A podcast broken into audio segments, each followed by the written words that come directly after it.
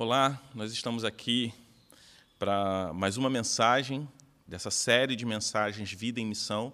Na verdade, essa é a segunda semana onde nós eh, estamos estudando, refletindo na carta de Paulo a Tito e vamos dar prosseguimento a essa série que fala sobre a missão de Deus, sobre o papel da igreja diante eh, da missão na pregação do Evangelho. Na última semana, nós falamos sobre o propósito da missão que é levar os eleitos de Deus à fé.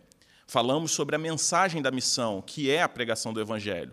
E falamos também sobre os resultados, ou melhor, o resultado da missão, enquanto estamos aqui nesse mundo, enquanto estamos aqui é, vivendo a história, que é um viver piedoso, uma vida piedosa.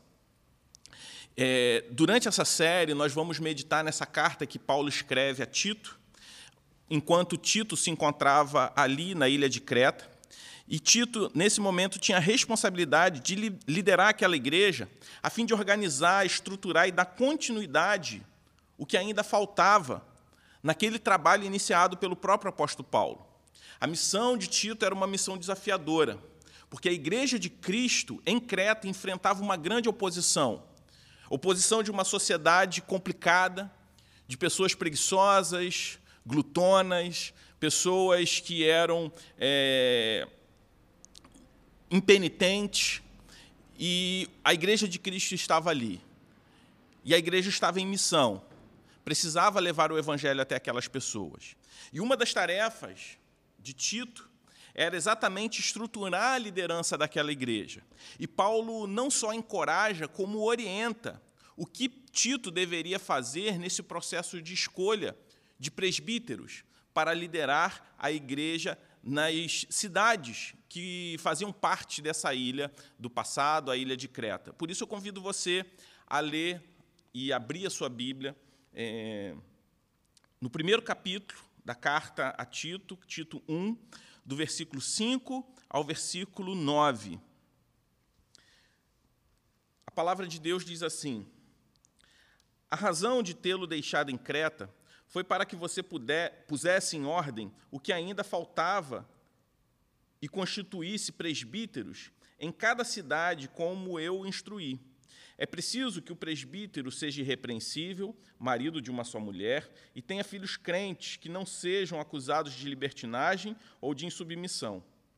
Por ser encarregado da obra de Deus, é necessário que o bispo seja irrepreensível, não orgulhoso, não briguento, não apegado ao vinho, não violento e nem ávido por lucro desonesto. Ao contrário, é preciso que ele seja hospitaleiro, amigo do bem, sensato, justo, consagrado e tenha domínio próprio. E apegue-se firmemente à mensagem fiel, da maneira como foi ensinada, para que seja capaz de encorajar outros pela sã doutrina e de refutar os que se opõem a ela. Nós vemos aqui Paulo falando sobre o propósito de Tito ter sido deixado em Creta. O propósito de Tito ter permanecido ali na ilha de Creta e ter sido delegado a ele a liderança da igreja. Colocar em ordem o que ainda estava faltando. Nesse propósito, a primeira tarefa que nós vemos aqui, talvez uma das mais importantes, era instituir presbíteros em cada cidade da ilha.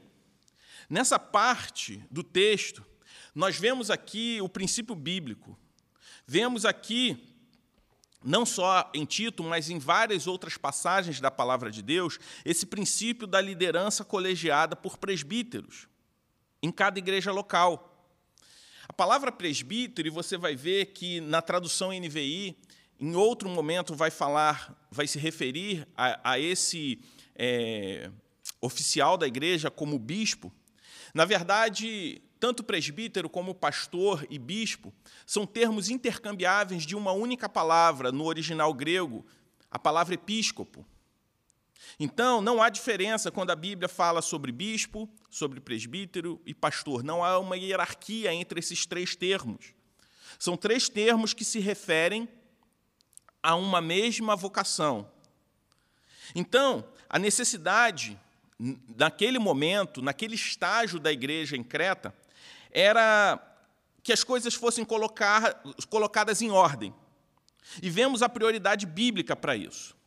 A prioridade aqui nesse momento, para estruturar aquela igreja, não era desenvolver programas, não era melhorar a estrutura física, não era criar departamentos, nem muito menos criar eventos. Eu não estou falando que essas coisas não têm o seu lugar e a sua devida importância. Cada uma dessas coisas tem o seu valor. Mas a instituição de presbíteros, o que nós vemos aqui, faz parte da base, daquilo que a igreja é a partir da reflexão bíblica. O que a igreja essencialmente precisa ter? Faz parte da sua eclesiologia. Interessante que vemos sempre a palavra presbíteros no Novo Testamento no plural. Interessante que é, quando é dirigida à igreja a palavra a respeito do ofício de pastores, presbíteros, é sempre colocado no plural. O que, que isso significa? Que uma igreja bíblica, uma igreja saudável, ela tem uma liderança plural. E por que isso é importante? Porque todos nós somos pecadores, inclusive nós, pastores. E todos nós precisamos de algum tipo de supervisão. Todos nós precisamos prestar contas a alguém. Todos nós dependemos uns dos outros. E através de um coletivo de líderes, nós nos complementamos. Nenhum líder, nenhum pastor reúne todos os dons para a liderança saudável de uma igreja.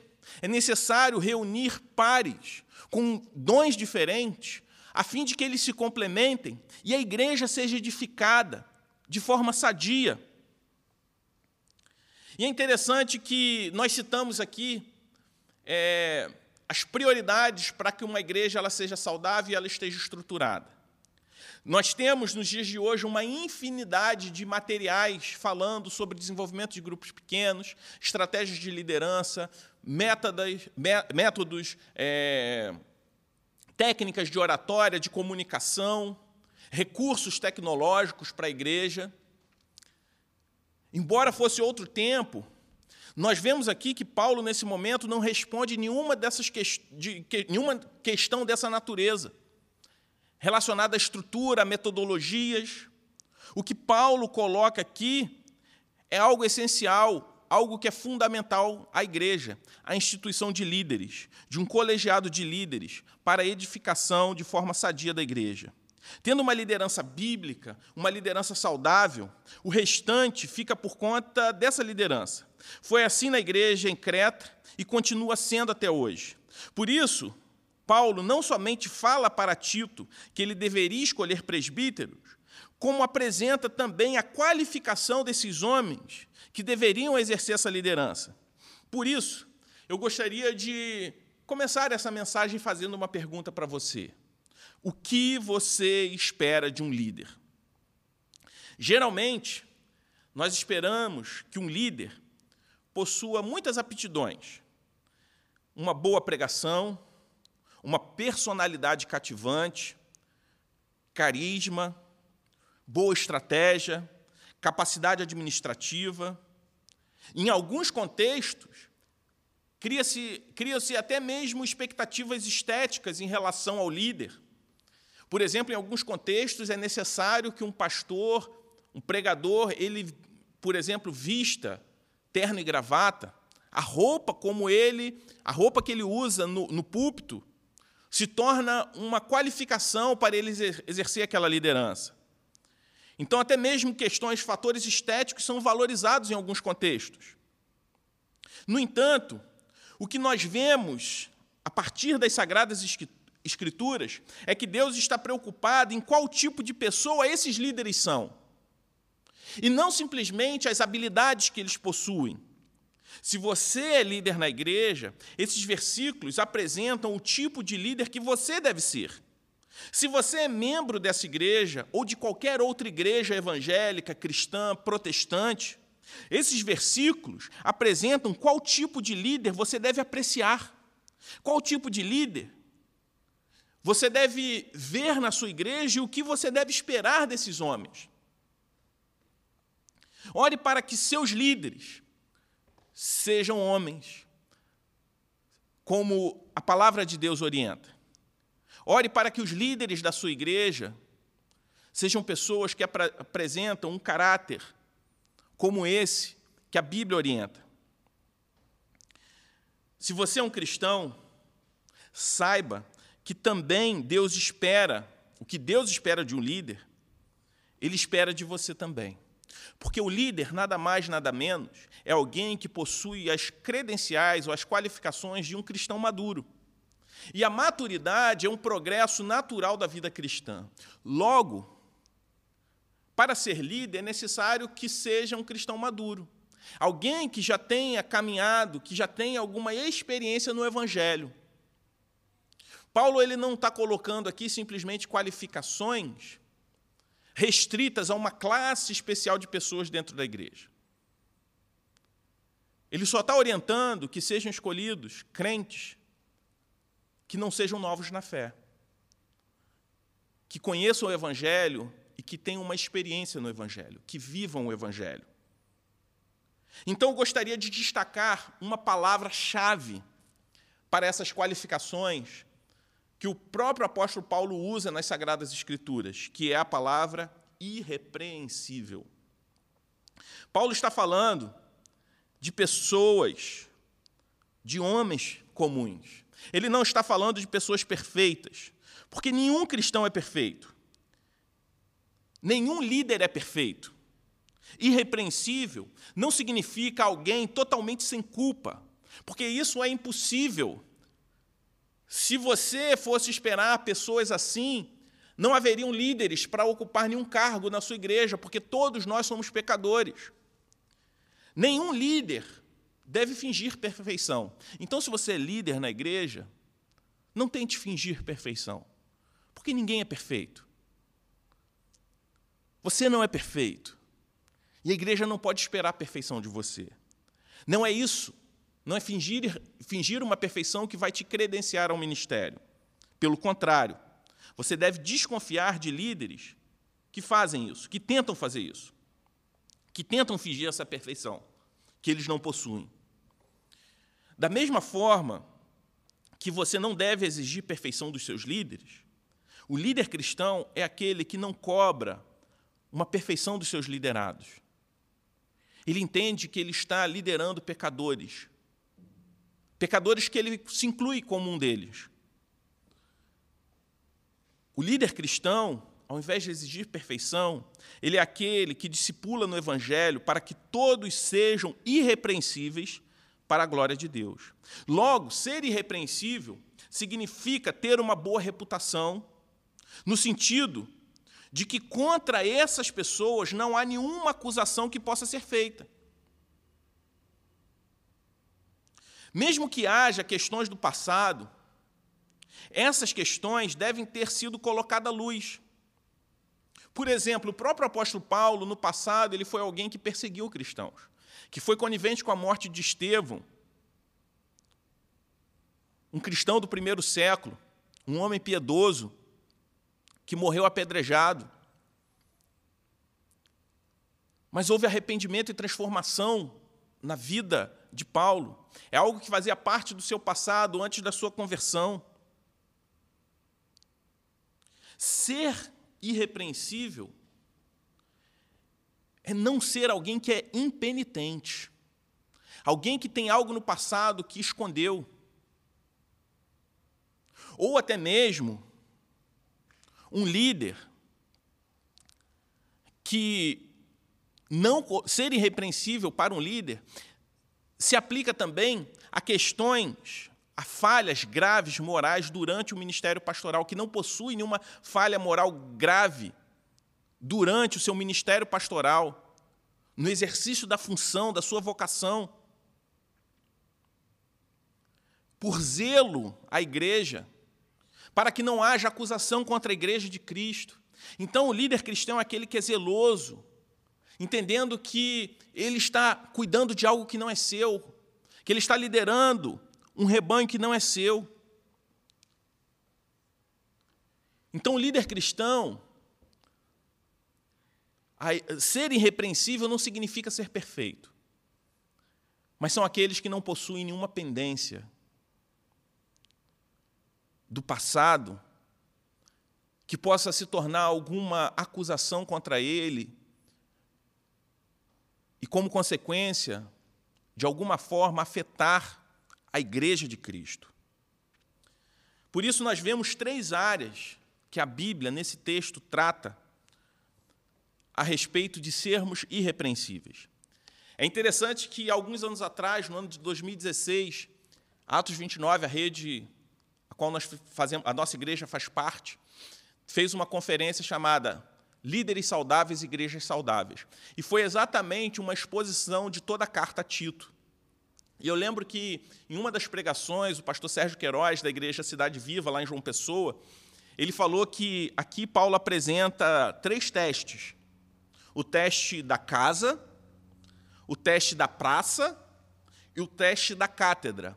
Como esse cristão é em casa, como ele é visto na sociedade e como ele é visto na igreja.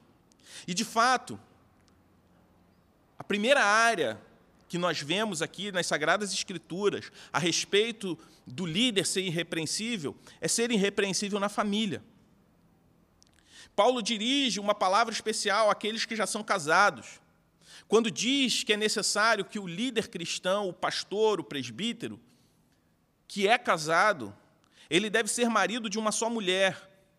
Ele não está aqui excluindo os solteiros. Ele está falando que aqueles que não são fiéis às suas esposas, que são acusados de adultério, ou até mesmo de se insinuar, de ter o hábito pecaminoso de se insinuar a outras mulheres, não estão qualificados para o exercício do ministério.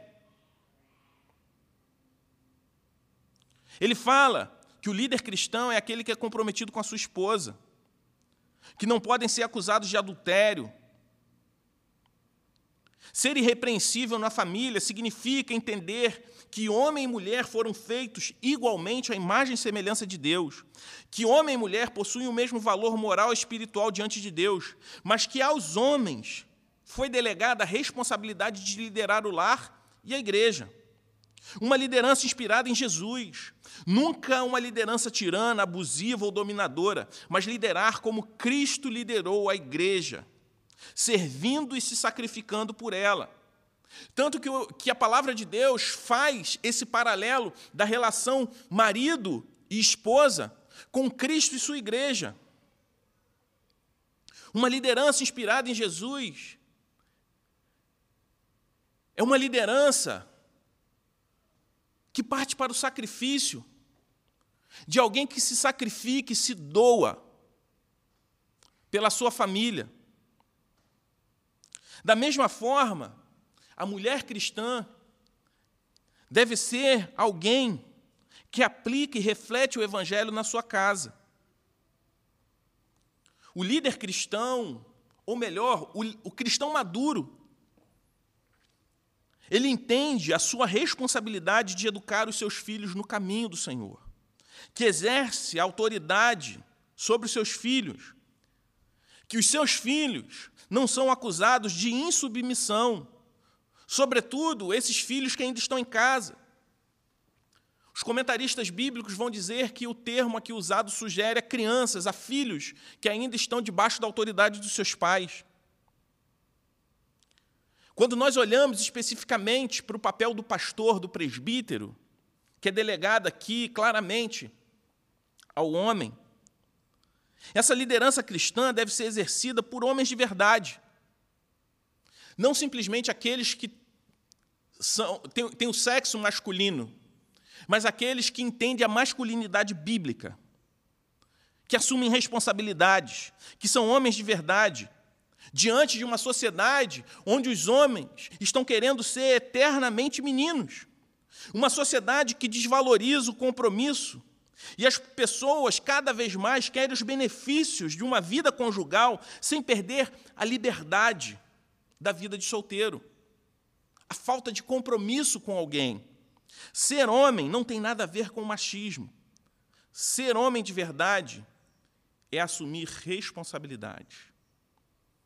E é interessante que é um debate que está sempre é, em voga, e nós vemos que a polêmica dessas últimas duas semanas foi a campanha de Dia dos Pais de uma determinada marca de cosméticos, onde um transexual foi colocado ali para representar a figura paterna. Eu não quero entrar no mérito dos boicotes, do incentivo a boicotes, eu acho que nós somos livres e, enfim, se a gente for boicotar também todas as marcas, redes sociais, tudo que de alguma forma faz apologia a qualquer coisa que é, vai contra os valores cristãos, a gente né, vai ficar bem limitado, mas você é livre para não consumir determinado produto, se assim você desejar. Eu não quero entrar nesse mérito, mas o que eu estou falando é o seguinte: se por um lado houve esse movimento, vamos boicotar porque isso é um absurdo, porque aquele indivíduo, aquela mulher transexual que fez a operação é, para uma mudança estética de sexo, ela não representa a figura paterna. E do outro lado, muitos acusaram esse de falando o seguinte: olha, é, Aquela pessoa é mais homem do que um pai que abandona a mãe dos seus filhos, que não assume a responsabilidade do lar, que tem uma relação sexual com a mulher, engravida aquela mulher e depois some. Como se todo mundo que não vê naquela figura a representação de um pai fizesse vistas grossas para o homem que abandona seu lar e não assume a responsabilidade com a sua família.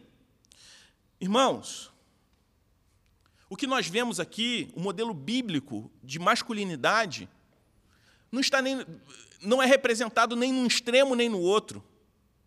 Quem disse que para eu repudiar um lado, eu preciso abraçar o outro? Mas nós, seres humanos, temos essa tendência, por causa do pecado, de sempre se comparar com o que há de pior. Quando há algo errado, a gente tenta justificar aquele erro com outro erro, igual ou pior, enfim, como se uma coisa anulasse a outra. A liderança na família, que nós vemos aqui, vem antes da liderança na igreja. Essa é uma qualificação inegociável. A família é o teste, é onde nós nos desenvolvemos, desenvolvemos a nossa liderança para poder cuidar da Igreja de Cristo, para poder liderar a Igreja de Cristo, porque nós lideramos algo que não é nosso, mas é do Senhor. E o apóstolo Paulo ele fala sobre é, ser irrepreensível na família. Mas ele vai continuar. E ele fala que é necessário que o presbítero, o líder, o cristão maduro, ele seja também irrepreensível no caráter. Ser irrepreensível no caráter como é, ele é conhecido, significa como as pessoas da sociedade veem essa pessoa. Isso não tem nada a ver com a aprovação ou popularidade, porque às vezes para você ser popular e agradar a sociedade, você precisa trair de alguma forma o evangelho, ir contra o evangelho.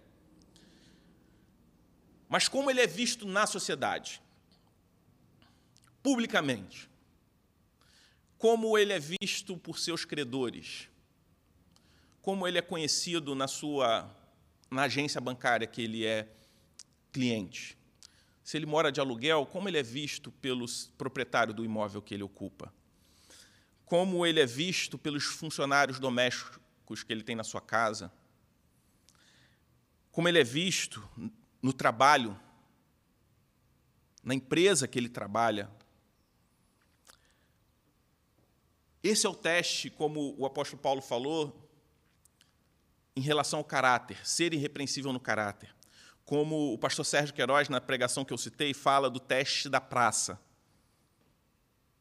O texto diz que é necessário que o presbítero, o pastor, o bispo, seja hospitaleiro.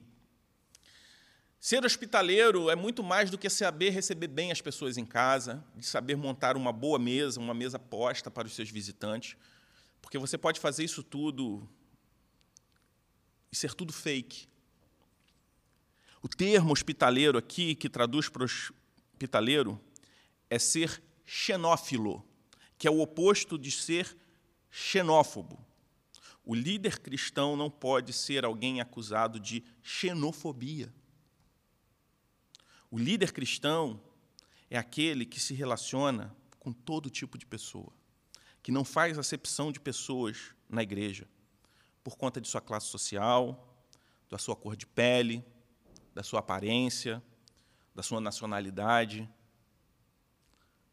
O líder cristão é aquele que tem habilidade para receber todas as pessoas, todos aqueles que Deus escolheu e responderão à fé, sem nenhum tipo de discriminação de ordem racial, cultural ou social.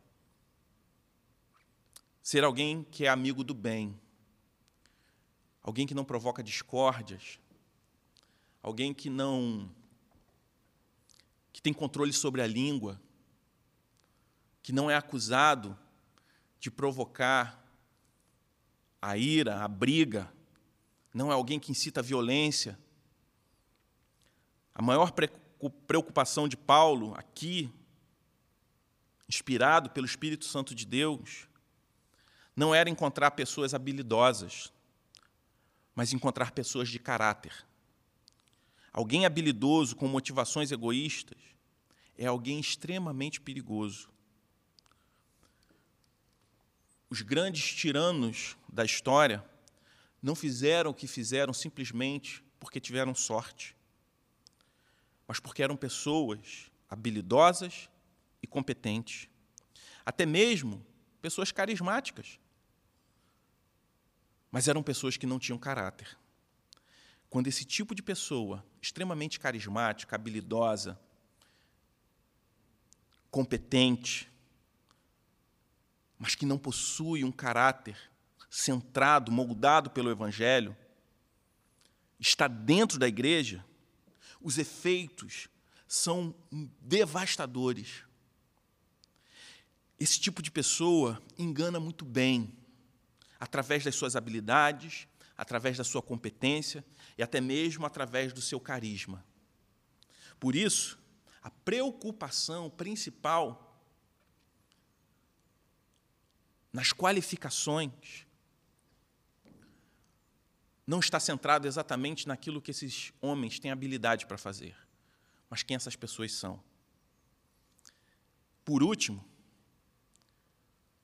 é necessário que essas pessoas, os cristãos maduros, que podem, que se qualificam a exercer algum tipo de liderança na igreja, é necessário que sejam irrepreensíveis na doutrina, como o próprio apóstolo Paulo fala. Ele precisa ser apto ao ensino. E diz no versículo 9: E apegue-se firmemente à mensagem fiel, da maneira como foi ensinada, para que seja capaz de encorajar outros pela sã doutrina e de refutar os que se opõem a ela.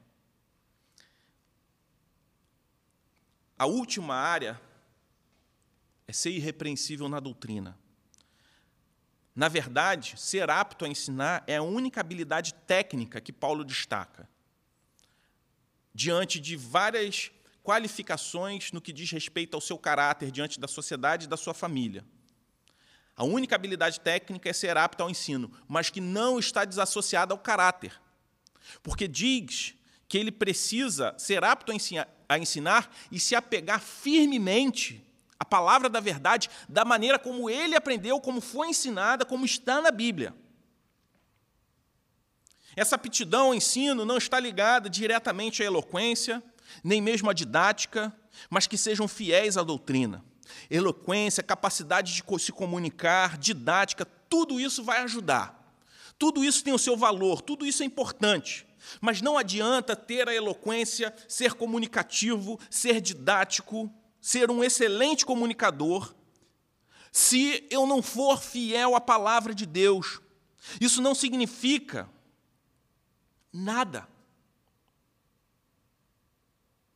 A palavra de Deus diz que é necessário para que o líder cristão não somente encoraje a igreja, equipe a igreja com o evangelho, como também refute os falsos mestres do seu tempo. Refutar falsos mestres não tem nada a ver com arrogância de se achar melhor, mas com zelo. Não é uma tarefa que nós escolhemos, mas que o Senhor delegou e colocou como parte do nosso ofício. Tanto que Paulo, no versículo 1 do capítulo 1 de Tito, ele diz que ele é servo, escravo de Deus, ele é cativo à palavra. Refutar os falsos mestres e seus falsos ensinos Nem sempre é aquilo que nós mais gostamos de fazer, mas é algo necessário. Sobretudo diante de um tempo onde nós pregamos domingo após domingo, mas durante toda a semana, a TV, as mídias, a internet está repleta de falsos mestres. Sobretudo nesse tempo de quarentena que nós tivemos, onde a igreja foi obrigada a produzir ainda mais conteúdo na internet. E as pessoas estiveram presas em casa consumindo todo tipo de mensagem. E nem sempre tendo discernimento. Aqueles que não são tão maduros na fé, tendo discernimento a respeito da palavra da verdade. Então é necessário que o líder cristão seja aquele que instrui, que ensina, que encoraja e, quando necessário, refuta os falsos ensinos dos falsos mestres que existiam no passado e existem até hoje. Ser irrepreensível na doutrina significa também não ceder ao pragmatismo. O pragmatismo tem como parâmetro do que é certo e o que é errado, baseado naquilo que funciona ou não funciona, mesmo que isso venha ferir algum princípio. Pragmático é aquele que regula a verdade a partir do que dá certo. O pragmático nem sempre é movido por princípios. Nós podemos, sim, meus irmãos, adotar estratégias que dão certo, desde que essas estratégias não firam princípios. Isso é ser irrepreensível na doutrina.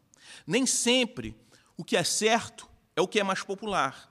Nem sempre alguns métodos que funcionam pragmaticamente vão respeitar princípios que são inegociáveis. A tarefa é simples, mas não é fácil. É necessário ensinar, é necessário repreender e é necessário jamais relativizar aquilo que é essencial na palavra de Deus. Por isso, eu gostaria de caminhar para a conclusão, voltando à pergunta que eu fiz no início dessa mensagem. O que você espera do líder cristão? o que nós devemos esperar? Que ele pregue o Evangelho, que ele cresça no Evangelho e que ele viva o Evangelho. Que ele seja irrepreensível na família, no caráter e na doutrina. Isso não significa que o líder cristão ele deve ser perfeito. Isso significa que deve haver um progresso na vida desse homem, na vida dessa mulher que caminha na igreja de Cristo. Que todo cristão, ele precisa, na vida dele, o evangelho precisa frutificar. Isso significa que o evangelho ele precisa ser aplicado ao meu coração e ao seu coração. Se a gente não fizer isso, nós seremos hipócritas, como aqueles hipócritas religiosos que Jesus repreendeu. Podemos dizer que acreditamos em Deus, mas viver como ateus. As nossas práticas negarem aquilo que a gente diz com os lábios. Às vezes nós criamos expectativas seculares aos nossos líderes.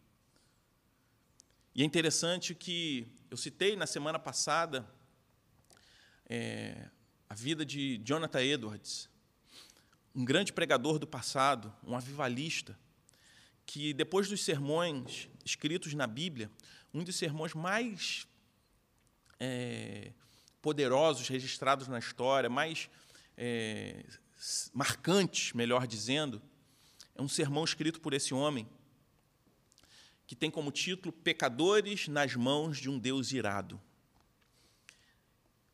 Esse sermão provocou um grande avivamento em seu tempo.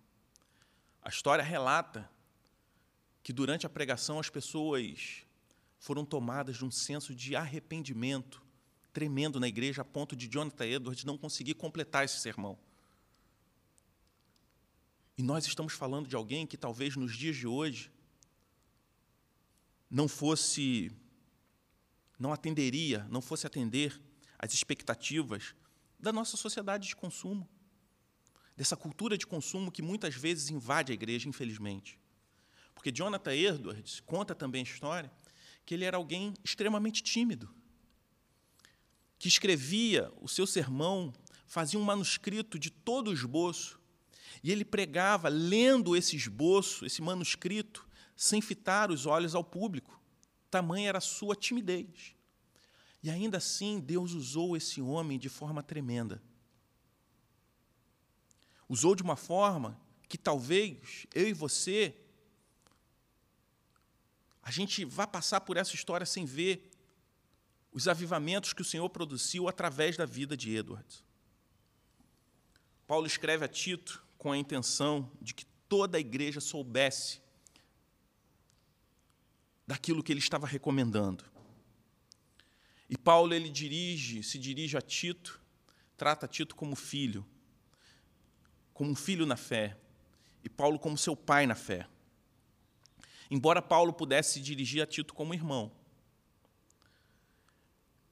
essa forma como Paulo se dirige a Tito é algo desafiador em uma sociedade que também rejeita todo tipo de hierarquia, onde ninguém quer alguém é, se metendo na sua vida.